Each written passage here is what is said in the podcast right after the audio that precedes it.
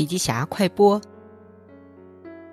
几乎在每一个行业，经济寒冬是二零一六年给很多人的印象，在互联网创业投资领域也是如此。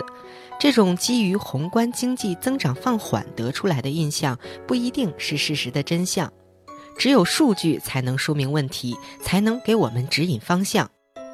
数据说明，我们的二零一六年没有那么冷，只不过市场变得更加理性了。在互联网领域，理性的投资实际上是一个挤出泡沫的过程，或者说是互联网发展到了一个关键的路口。这种理性放缓，客观上是震变前的冷静，某种意义上是一个好事儿。二零一六年，互联网经济的热度并没有减弱，相反的，应该说是出现了时代变化的前奏。网红经济和知识经济的走红，预示着内容作为入口已经形成了趋势，而内容成为入口，意味着一个跟物联网和人工智能相关的、更加有创造性的互联网时代的到来。